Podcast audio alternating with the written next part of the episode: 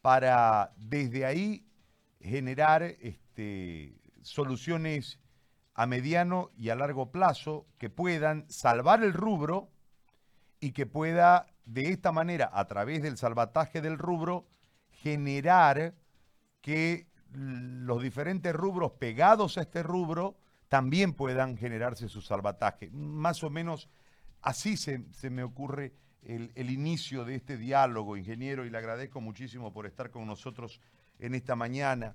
Si es tan amable de contarnos la situación, que debe ser como la de muchos asfixiante, y cuáles son desde el sector las propuestas que ustedes quieren lanzarle al gobierno. Lo escucho, ingeniero, bienvenido.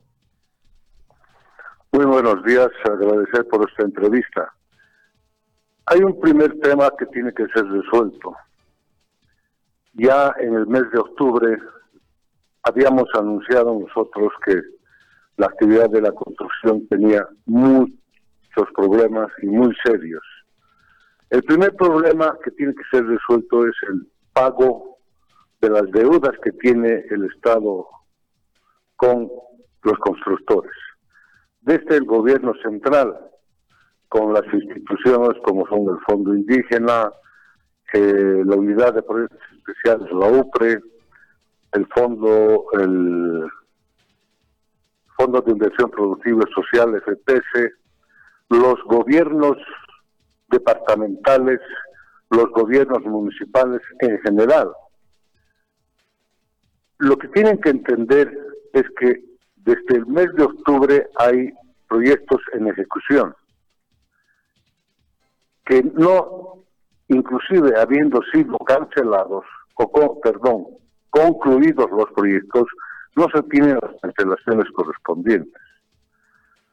Ya cuando ingresó este nuevo gobierno, habíamos explicado que habían deudas del año pasado. Por tanto, un gran sector, las obras más grandes que tiene Bolivia, tienen planillas de hace más o más de un año. En los gobiernos nacionales, perdón, en los gobiernos subnacionales, en los municipales de las, los gobiernos municipales de capital, también hay proyectos terminados y no cancelados. Y para nosotros es un conflicto muy grande porque finalmente, cuando no se ha terminado de cancelar un proyecto, nos siguen exigiendo la vigencia de garantías, por ejemplo. Y nosotros no tenemos liquidez. Ya nuestras declaraciones del mes de septiembre, octubre, noviembre, no tenemos la liquidez para cubrir lo que corresponde a seguros, lo que corresponde a créditos la banca lo que corresponde a mano de obra y proveedores. De tal manera que estamos realmente en un momento muy crítico en el sector constructor. Y es a nivel nacional. Ya hemos explicado al ministro de Obras Públicas, a diferentes autoridades esta situación. Son cerca a 500 mil trabajadores que están pendientes de esta resolución. Y eso ampliamos como parte directa involucrada en el tema de la construcción. El tema indirecto es mucho mayor. Hay que contar que nosotros hemos tomado inclusive a crédito para terminar las obras, para pagar a los proveedores. Créditos para ellos, créditos para mano de obra créditos para ir cubriendo lo que corresponde a temas impositivos, etc. Entonces, la situación es insostenible. Y lo que nos interesa fundamentalmente es que como primer paso para ir arreglando eso, que se cancelen todas las deudas.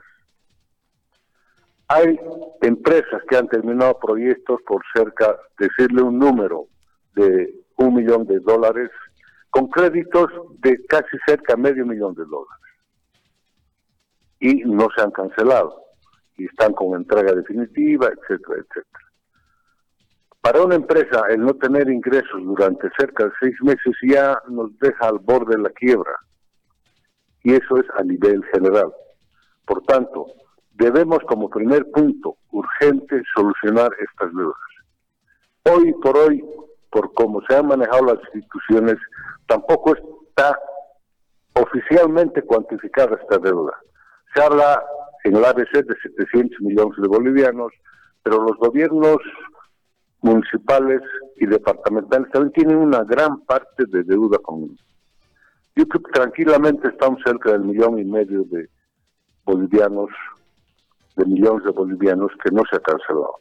Entonces este monto es realmente duro seguir afrontándolo. Y como primer aspecto queremos que se cancelen, este, se transparenten las deudas que tiene el Estado. Y eso lo puede hacer el Estado en este momento con todo su equipo administrativo, técnico de las instituciones. Yo creo que ellos deben empezar a trabajar en este tema. Todos los departamentos contables, eh, administrativos en lo que corresponde a estas instituciones y transparentar esas deudas y cancelarlas con una programación adecuada, porque si no lo hacen, realmente nosotros vamos a incumplir con todas estas obligaciones porque no tenemos liquidez. Ese es un primer aspecto. Un segundo aspecto, determinadas estas deudas por parte del gobierno nacional y los departamentales y municipales, tenemos que hacer una programación para ir cubriendo nuestras obligaciones y eso será con créditos blandos, etcétera. Ya en Perú han definido un crédito del 0.5% anual, de tal forma que no mueran pues las empresas. Hay muchas empresas que tienen 20, 30, 15, 10 años de trabajo esforzado, porque a nosotros se nos exige el cumplimiento de un proyecto en el plazo determinado. Y para nosotros que nos ejecuten boletas por cumplir, por no cumplir el plazo, es mucho más complicado. Ahí está en riesgo el patrimonio, no solo del, gerente o de los socios de una constructora. Están familiares, está la banca, etcétera. De tal forma que, reitero, lo más importante hoy es que se transparenten esas deudas y se cancelen.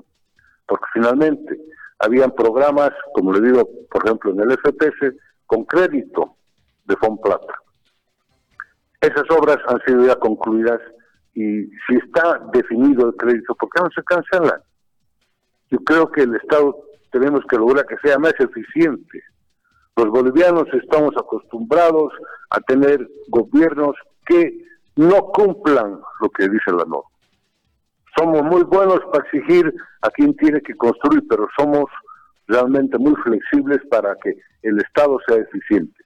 Y la eficiencia del Estado debe ser demostrando que obra, planilla que se presente debe cancelarse.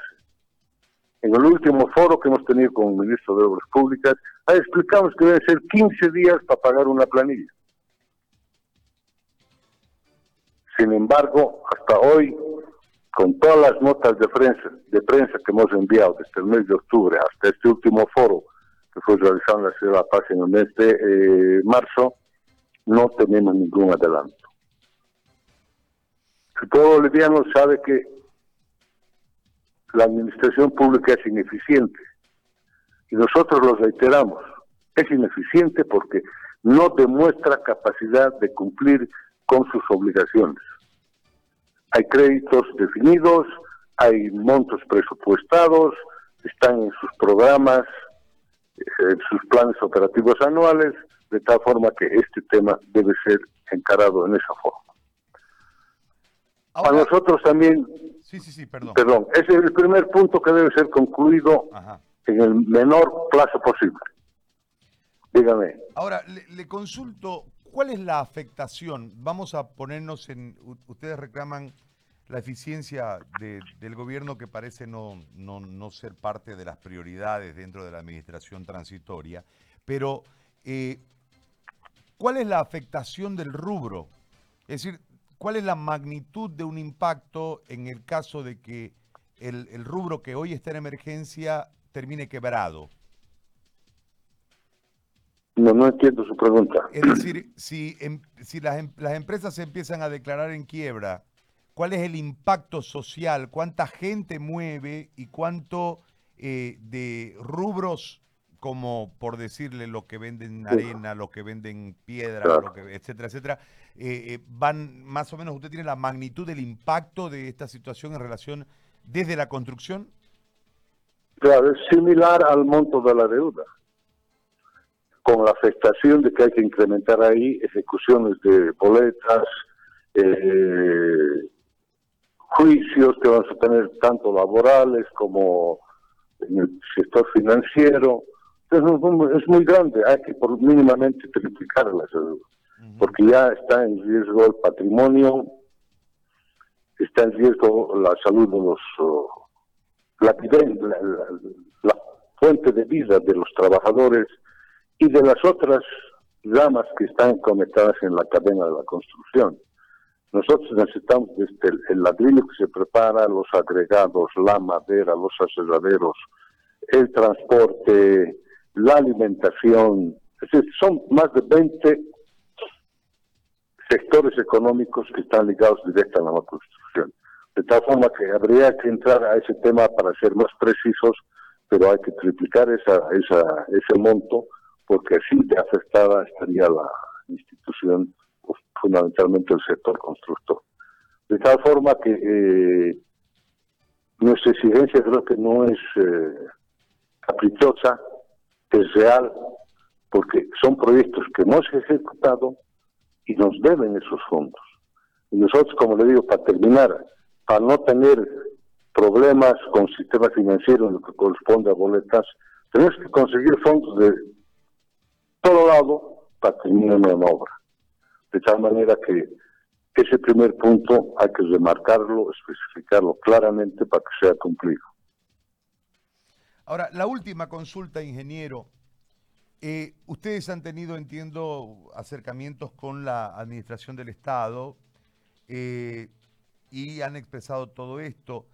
Eh, ¿Hay predisposición de acuerdo? En realidad ustedes están cobrando lo que ya debieron pagarle, ¿no? En, eso radica el principio para empezar a buscar soluciones desde su sector con obras que inclusive entiendo que han sido avanzadas, que no se han detenido, pero que tienen que ver con eh, la espalda de las empresas y no con los pagos de eh, los gobiernos en cualquiera sea sus niveles. Eh, esto, ¿hay predisposición de pago? ¿Tiene la liquidez el, Estado boliviano para poder pagarles, dada la urgencia en este momento, más allá de la ineficiencia? ¿Y cuál es el, el marco de acción para que les empiecen a pagar o no hay esa predisposición?